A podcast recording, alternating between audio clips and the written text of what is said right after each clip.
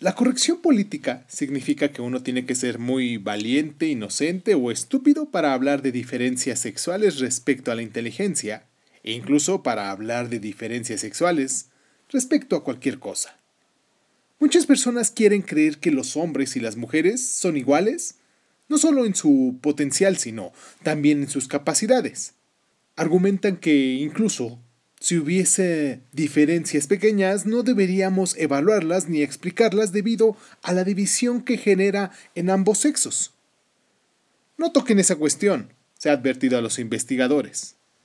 Hoy en Crónica Lunares hablaremos de las diferencias cognitivas, esas grandes diferencias que ahora nos ha dado tanto tema para hablar y que muchas de las personas siguen aferradas a su idea. Esto es Crónica Lunares, yo soy Irving Sun y pues nada, comenzamos. Cierra los ojos, cierra los ojos, cierra los ojos, Si escuchas que alguien se acerca, no temas, todo estará bien.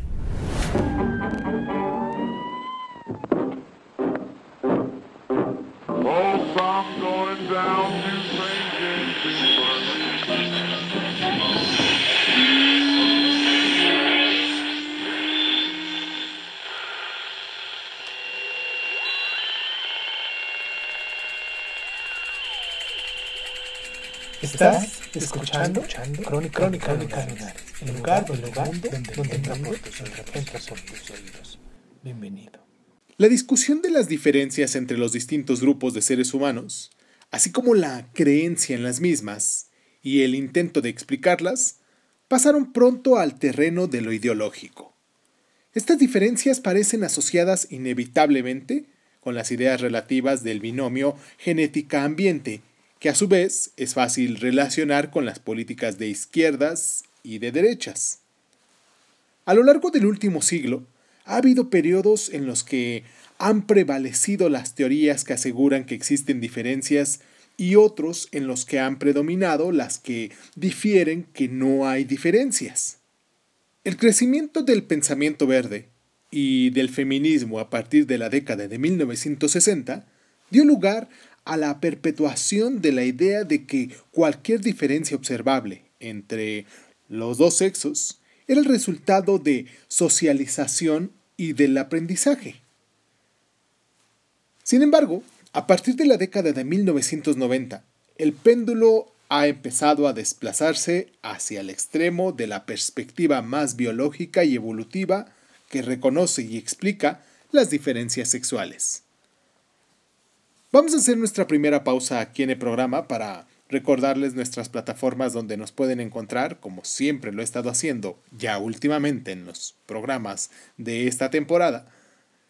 Y pues nos pueden encontrar como Crónica Lunares en Facebook, nos pueden encontrar como, como en Instagram, en, en YouTube también nos pueden encontrar como Crónica Lunares de Sun y pues, ¿dónde más? En Twitter me pueden arrobar también en arroba isun.g1 y pues yo con gusto voy a contestar todos y cada uno de sus comentarios y sus inquietudes e incluso sus recomendaciones a los temas que vamos a abordar en un futuro aquí.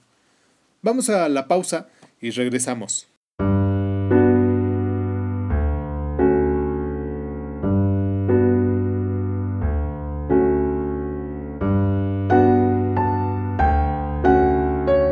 Los psicólogos han diferenciado la identidad sexual, fundamentada en el sexo biológico, y la identidad de género, fundamentada en la conciencia relativa del sexo. El rol sexual, que son las perspectivas sobre cómo se debe comportar la persona de cada sexo, y el comportamiento de tipo sexual, que es el comportamiento señalado por la cultura de cada uno de los sexos. Existen diferencias sexuales reconocidas en todas las etapas de la vida. Durante la lactancia sabemos que los niños son más activos y pasan más tiempo despiertos, mientras que las niñas están físicamente más desarrolladas y muestran una coordinación mayor. Por su parte, las niñas prefieren usar la mano derecha a los 5 meses de edad, lo que no ocurre con los niños, poseen una audición mejor, vocalizan más, establecen más contacto con la mirada y manifiestan un interés mayor por los estímulos sociales y emocionales. A su vez, los niños están más interesados por los objetos y por los sistemas. Durante el periodo preescolar, sabemos que los niños tienen más intereses en los juegos de construcción con bloques y por los vehículos, mientras que las niñas prefieren jugar con muñecas, dibujar y realizar actividades de tipo doméstico. A los niños les gustan los juegos bruscos, mientras que a las niñas son más sensibles y sedentarias. Los niños muestran intereses más específicos y las niñas manifiestan un rasgo de interés muy amplio, incluyendo los correspondientes a las actividades típicas de los niños. Intereses sexuales asimétricos. La segregación por sexos juegos realizados únicamente con los niños de su sexo, es una tendencia que se observa tanto en niños como en las niñas. Sin embargo, los grupos de niños son más grandes y manifiestan más intereses por las cuestiones de dominación, mientras que las niñas juegan en grupos de dos o tres individuos, muestran un interés mayor por compartir y se preocupan por aspectos relacionados con la justicia. Las niñas desarrollan un vocabulario más amplio, utilizan construcciones lingüísticas más complejas y vocalizan y leen mejor que los niños. A su vez, los niños son menos comunicativos y utilizan el lenguaje de forma instrumental para conseguir lo que desean. Los niños pueden presentar problemas en situaciones de desarrollo bilingüe, por ejemplo, déficits de memoria, algo que no parece afectar a las niñas. En promedio, los niños son mejores en el razonamiento matemático, en el lanzamiento de dardos y en el descubrimiento de formas geométricas en patrones complejos y en objetos en rotación. Por su parte, las niñas son mejores respecto al acuerdo de qué objetos se han cambiado, la evolución de historias y a las tareas de precisión que exigen una buena coordinación motora. Es frecuente que los niños atribuyan cualquier fracaso a su falta de interés, mientras que las niñas lo hagan a su falta de habilidad. Las niñas muestran una preocupación mayor por los sentimientos de los demás y suelen adivinar, por decirlo de algún modo, mejor el pensamiento de los otros. Los niños se ven más afectados por el fallecimiento de un familiar, la separación de los padres, la depresión materna, etc aunque tienen tendencia a negar el sentimiento de pérdida y la pena. Por supuesto, todas estas diferencias están fundamentadas en valores promedio y no permiten identificar las diferencias individuales. Vamos a hacer nuestra siguiente pausa aquí en el programa para recordarles las plataformas donde nos pueden descargar. Yo sé muy bien que pues quizás ya tú escogiste tu plataforma favorita y muchas de estas son en Spotify. En YouTube quizás es donde nos estás escuchando, en Speaker. Pero también recuerden que estamos en Evox, estamos en Anchor, estamos en Breaker, Breaker Audio, estamos en Google Podcast, en Apple Podcast, en Overcast, en, en Radio Republic, en TuneIn, en Speaker, como les había comentado, en SoundCloud. Y también nos pueden encontrar estos capítulos en Patreon. Pero bueno, ustedes pueden escoger la que más se les acomode según la, aplicación que pudiesen tener en su celular o si nos estás escuchando en tu ordenador, en tu computadora, en, tu casa o, en alguna computadora de, de, traslado que puedas mover, una portátil, pues también recuerda que te puedo mandar un abrazo desde aquí, desde donde estoy yo, desde este lugar donde estamos grabando y pues nada, vamos a hacer la pausa. Te agradezco mucho el tiempo que te tomas para esto y me gustaría que también lo pudieras recomendar o, compartir con tu, la las personas que están a tu alrededor, tu grupo de amistades. Y pues nada, vamos a hacer la pausa y regresamos.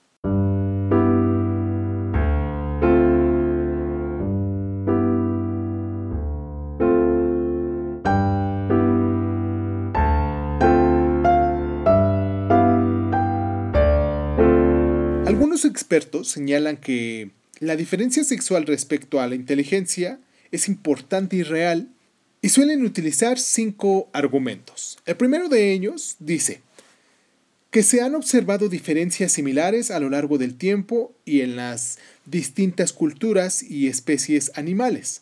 Por lo tanto, es poco probable que estas diferencias sean aprendidas. El segundo dice que las diferencias específicas son predecibles en función de la especialización evolutiva, en este caso que es cazador-guerrero, frente al, al, agricultor, cuidador y educador. El tercer, la tercera de ellas dice así, las diferencias cerebrales se deben al efecto de las hormonas sexuales en la etapa prenatal. Más tarde, las hormonas influyen en los perfiles de habilidad. La habilidad espacial está dificultada por los estrógenos mientras que el tratamiento hormonal sustitutivo mantiene la memoria verbal. La cuarta de estos argumentos dice así. Las diferencias de tipo sexual aparecen antes de la concientización acerca del rol del género. A los dos años las niñas hablan mejor y los niños son mejores en las tareas de construcción. Ello quiere decir que estas diferencias no están fundamentadas en lo aprendido. El quinto y último argumento que utilizan los expertos para poder separar esto dice, los efectos del entorno, por ejemplo, las expectativas, las experiencias, la formación, son mínimos. Quizás puedan exagerar o reducir las diferencias.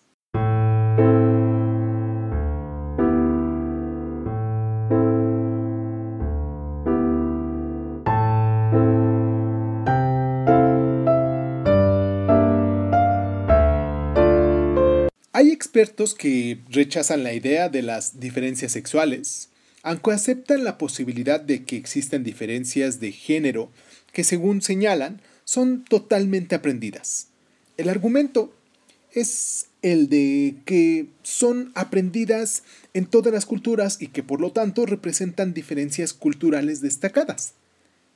Por otra parte, las modificaciones en nuestra forma de pensar acerca de la cultura dan lugar a cambios en las diferencias de género.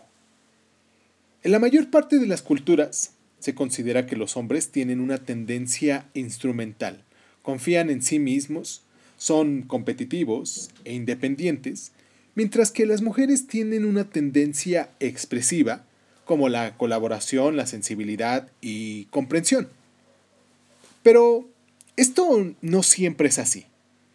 Se argumenta que ciertas diferencias culturales se pueden deber a diferencias biológicas que después han sido anuladas por los factores sociales.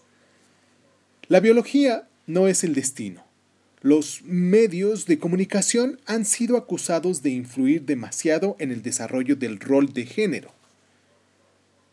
En los 30 o 40 últimos años que se han propuesto varias teorías para explicar las diferencias de género, por ejemplo, la teoría de aprendizaje social, señala que los niños aprenden el comportamiento apropiado del rol sexual a través de tres tipos de aprendizaje y en ciertas etapas claves de su vida. La enseñanza directa, la imitación y el aprendizaje por observación. La teoría del esquema de géneros propone que a todos los niños se les enseña a desarrollar un conjunto claro de creencias o ideas que se denomina esquema relativo al género y que les ayuda a interpretar el mundo y a comportarse en él.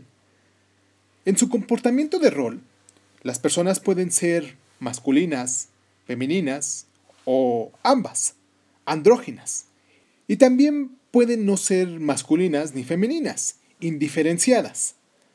Durante mucho tiempo se consideró que la androginia es la actitud mejor o más sana. Hoy en día, estas ideas han reaparecido en forma del concepto de metrosexual.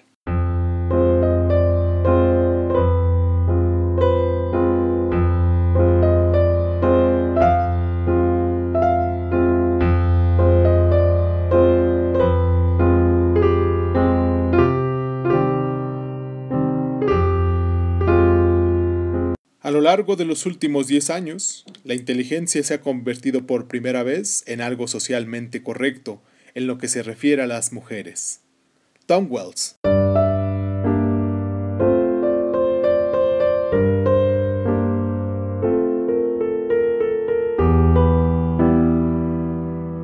A continuación vamos a hablar de seis puntos de vista acerca de las diferencias sexuales en eh, el coeficiente intelectual. ¿Les parece? El primero, la inteligencia no se puede cuantificar con precisión y por lo tanto es difícil demostrar la existencia o la inexistencia de diferencias sexuales. Este punto de vista se utiliza con mucha frecuencia y suele verse perpetuado por profesores, periodistas o políticos que se oponen ideológicamente a la evaluación de este asunto.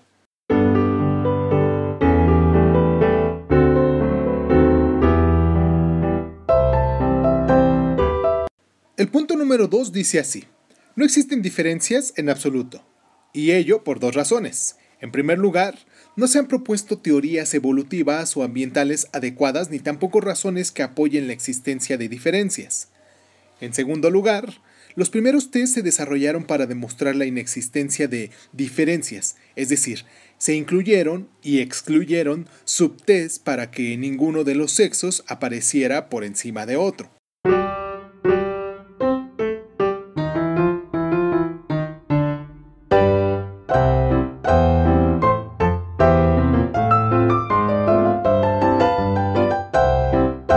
Tercer punto dice de este modo. No hay diferencias entre ambos sexos en lo relativo a los valores medios o promedio, pero sí las hay en los extremos. Así los hombres tienden a estar más representados en los dos extremos de la curva de campana. Y para tal, recuerden que ya, ya hablamos de esto en nuestro capítulo número 17 de Crónica Lunares, aquí en el programa, y quien se quiera echar un clavado a, a buscarlo para para darse una idea de qué es esto de la curva de campana, pues puede buscarlo. Se dice que los hombres son más inteligentes y por lo tanto también son los más evaluados, lo que implica que no existan diferencias promedio, pero que la distribución de los valores es más amplia en el caso de los hombres.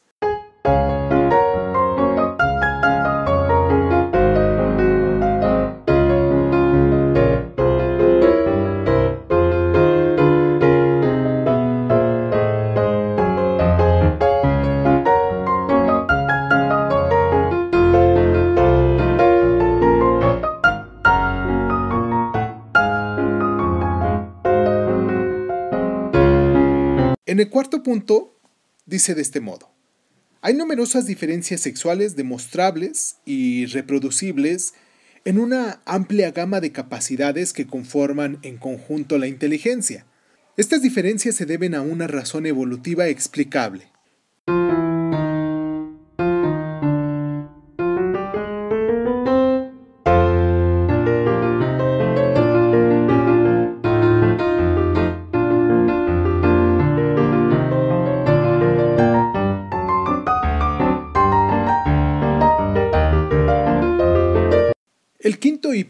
punto acerca de las diferencias sexuales en el coeficiente intelectual dice de este modo. Las diferencias sexuales manifiestas no son reales, y por ello, tres razones. A las niñas se les enseña la humildad y a los niños la arrogancia, y este mensaje social hace que realicen los test de manera diferente. En segundo lugar, la inteligencia no es un requisito social, especialmente en lo que se refiere a la selección de la pareja, respecto a las niñas por lo que invierten menos esfuerzos en la educación y en el desarrollo de habilidades. En el tercero y último lugar, las mujeres poseen una estabilidad emocional menor a los hombres y su ansiedad se refleja en su rendimiento. Por lo tanto, cualquier diferencia que pueda aparecer no refleja la realidad subyacente.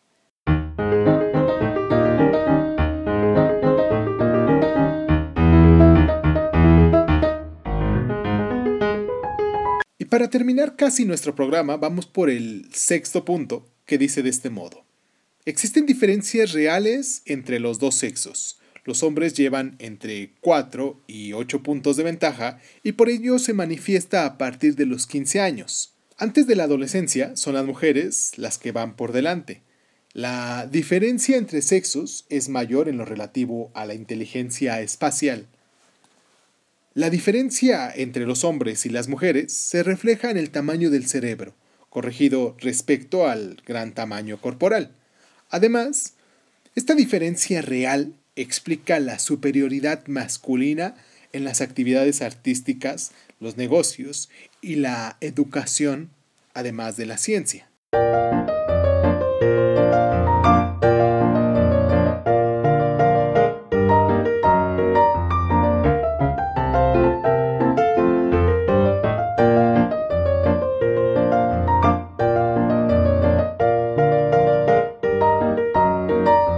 Más importante y casi lo único agradable de ser mujer es que alguien puede pretender ser siempre más estúpido que una y nadie se sorprende. Feya Stark.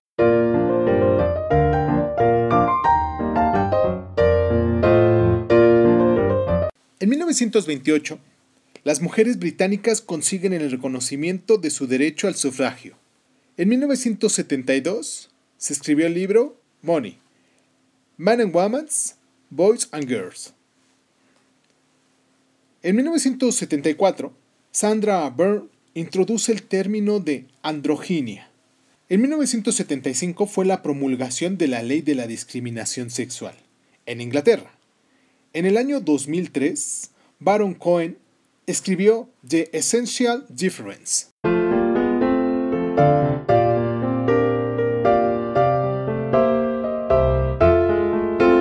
Si una mujer tiene la desgracia de saber algo, debe ocultarlo lo mejor que pueda.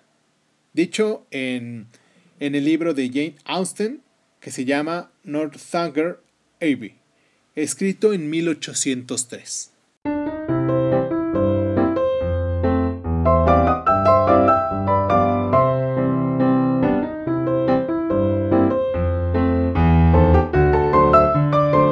Para terminar nuestro programa, un programa que es muy polémico hasta el día de hoy, vamos a dar una pequeña frase, vamos a decir una pequeña frase que va a levantar muchas ámpulas, porque a final de cuentas se está tratando de luchar por esa eh, equidad de sexos, pero en este de las diferencias cognitivas, en este tema en particular de las diferencias cognitivas, se puede decir que los hombres no piensan igual que las mujeres.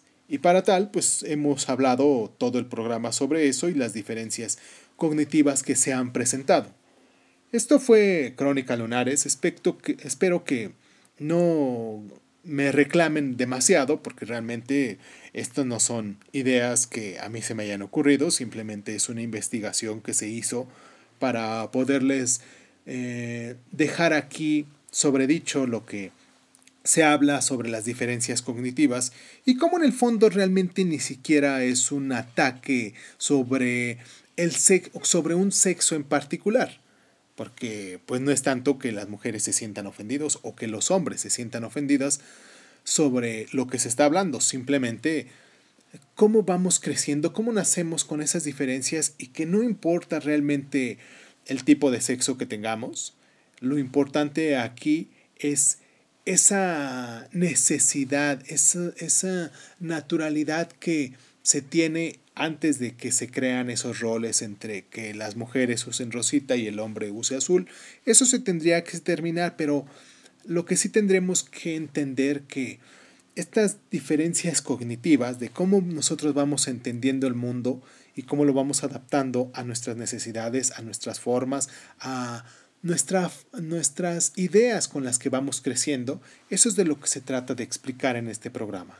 Los esperamos la próxima semana, eh, la semana del 24 de noviembre, el día 24 de noviembre, en nuestro programa también aquí de, de Mercury Dice, con el test de las manchas de tinta de Rothschild. Es un tema bien interesante que se eh, dio un como parámetro, dio un, es como una línea en la que se empezaron a desarrollar diferentes tests y que pues mm, considero que ya no se utiliza este test, pero que pues siempre es importante retomar la historia de la psicología y cómo se empezaron con estas creencias, de cómo vamos eh, entendiendo el mundo conforme lo que vamos observando, lo que vamos sintiendo, y es importante reconocer esto. Por lo mientras, hoy siendo 17 de noviembre, les mando un abrazo muy, muy peculiar, muy eh, andrógino, por decirlo de algún modo, Y pues con estas diferencias cognitivas, espero que pues no importa aquí el tipo de sexo, lo que importa es la intención y yo les mando un abrazo muy caluroso, un beso muy muy bien puesto y pues nada, esto fue Crónica Lunares. Recuerden que a continuación tenemos nuestra sección de sapos con el sapo escapista. Esa es a continuación. No lo dejen pasar. Y pues quien nos quiera escuchar el día de mañana hablaremos de la reforma. Aquí en el programa, igual en nuestro, en nuestro programa de, de Loving Dice, que se llama Historia del Mundo, que lo tenemos así titulado como Historia del Mundo en Loving Dice. Y pues mañana hablaremos de, de la reforma. Y pues nada, yo soy Irving Sun, esto es Crónica Lunares y pues muchísimas gracias, muchísimas gracias por estar.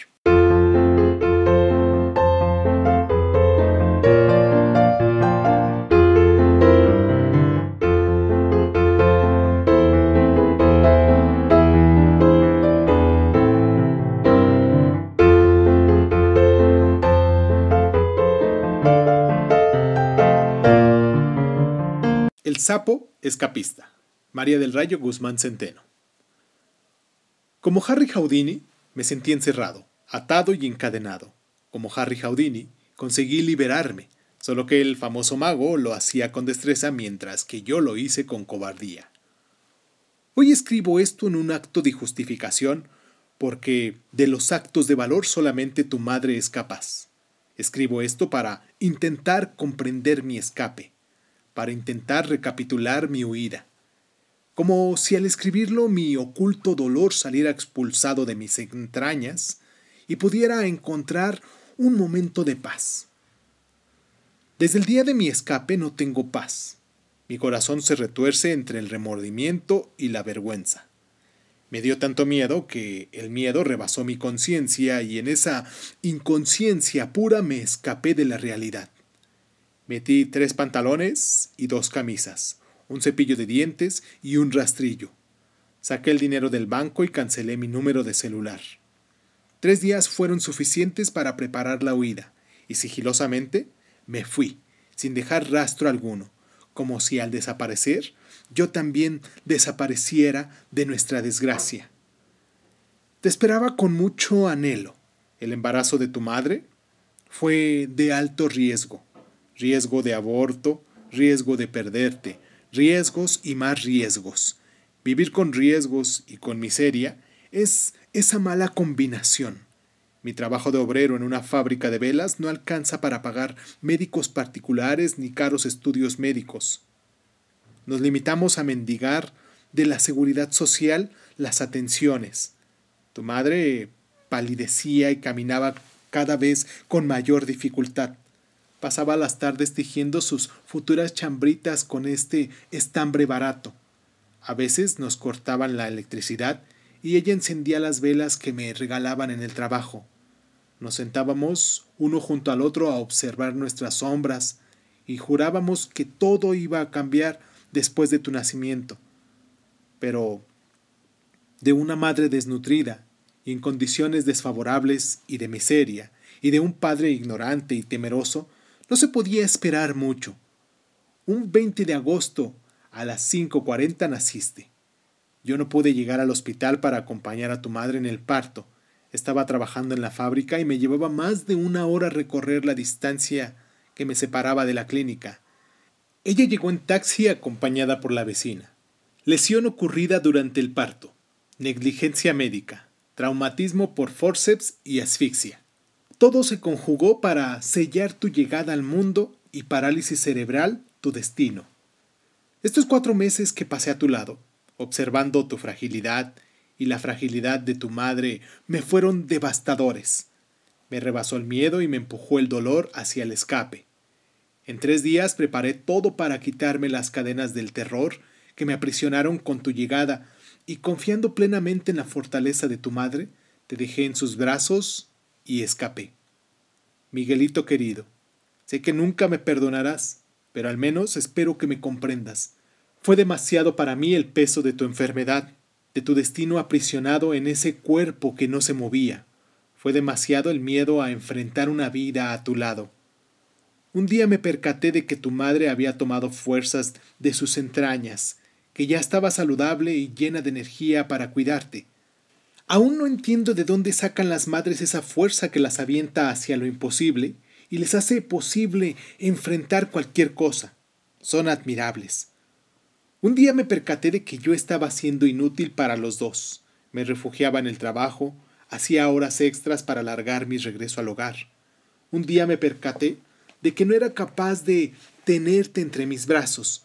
Me asustaba tu fragilidad y tu inocencia, me asustaba tu condición especial. Ignorante y temeroso como soy, empecé a planear la huida, y creo que de lo único que he tenido valor ha sido para escaparme de sus vidas. Te mentiría si te digo que estoy arrepentido. Con el paso de los años, he llegado a la conclusión de que un ser tan ruin como yo no tenía nada que proporcionar a dos seres tan valiosos como ustedes. Ha sido mejor quedarme con mi remordimiento que quedarme para arruinarles la vida. Hace dos días encendí la televisión y me topé con tu rostro. Tu madre y tú estaban siendo entrevistados por un reconocido periodista en cadena nacional. Hablaban de tus avances en el centro de rehabilitación al que asistes desde hace dos años. Tu madre, llena de orgullo, compartía su experiencia con un hijo especial, tan especial como tú. Ella sonreía y de tu boquita salían sonidos guturales que eran tu forma de apoyar todo lo que ella contaba. Mostraba los cuadros al óleo que pintas con ayuda de tu pie derecho, el pie que mueve los hilos de tu expresión, por el que deja salir todo lo que tu mente intacta crea mientras vas creciendo. Lloré y me dejé caer sobre la cama. Si no me hubiera escapado, estaría ahí con ustedes, compartiendo tus logros, Miguelito. Mañana cumples nueve años. Seguro tu madre te cocinará un pastel de manzana y te cantará a las mañanitas con el amanecer. Mañana hace nueve años que me convertí en un escapista. Mañana cumple nueve años tu madre de ser una mujer más valiosa. Un conocido me ha contado que tu madre tiene un novio. Me ha dicho que es un hombre bueno y valiente. Valiente porque la ama y la acompaña en tu educación. Me ha dicho que te pasea en tu silla de ruedas por el parque de la colonia por las tardes, que te compra un helado y tú te agitas entusiasmado, y quiero pensar que feliz.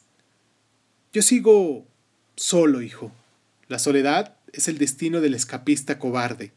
Al salirme de manera tan cobarde de sus vidas no merezco meterme en la vida de nadie más.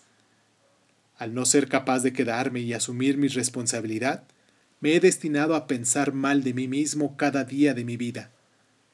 No soy digno de la confianza de nadie, pues no he podido confiar ni en mí mismo. Y ahora todo lo que trabajo, lo ahorro y lo guardo en una cuenta a tu nombre. Cada Navidad envío algo de dinero a tu tía Teresa para que se lo entregue a tu madre. Es todo lo que se me ha ocurrido hacer porque mi mente tan limitada gastó toda su energía en fabricar ese escape del que ahora vivo escapando. Ironías de la vida. Me escapé para refundirme en la esclavitud de mi conciencia. No he tenido el valor de buscarlos, ni el valor de mirar a los ojos a tu madre, esa mujer que confiada lavó y planchó la ropa que después metí en la maleta para escapar de sus vidas. Me siento tan culpable. Pero la culpabilidad no borra las acciones. El remordimiento me recuerda mis actos y el dolor se me sigue escapando en mi pecho. He de vivir con esto para que ustedes vivan sin mí. Mi querido Miguelito, no aspiro tu perdón, solo tu comprensión. No sé si el camino se vuelva menos escabroso, no sé si mis años me alcancen para fabricar el valor necesario para ir a buscarte. No sé si me alcance el arrepentimiento para conseguir una muerte tranquila. Lo único que sé es que fui un cobarde, que el miedo fue más poderoso que el amor que te tengo, que el miedo empujó a mi conciencia hacia la salida, y que vagando en el remordimiento está mi conciencia desde ese entonces. En las noches, cuando rezo, le pido a Dios que los proteja y que a mí me perdone. En cada plegaria le ruego que le siga colmando de dicha, de bienestar y de ese amor que yo no pude darles. El incapacitado soy yo, tu padre, incapacitado para amar, para enfrentar, para valorar. Y en mi pecado llevo la penitencia, En mi escape, la esclavitud. Tu parálisis me paralizó de miedo. Tu parálisis paralizó mi vida. Y aquí sigo, inerte, inmóvil, dejando correr el tiempo, esperando que la fuerza que iluminó a tu madre cuando naciste se apodere también de mí y tenga un día el valor de volverte a ver. A mi cobarde manera te amo y desde mi escondite escribo estas líneas, intentando liberar mi culpa y encontrar consuelo. Miguel.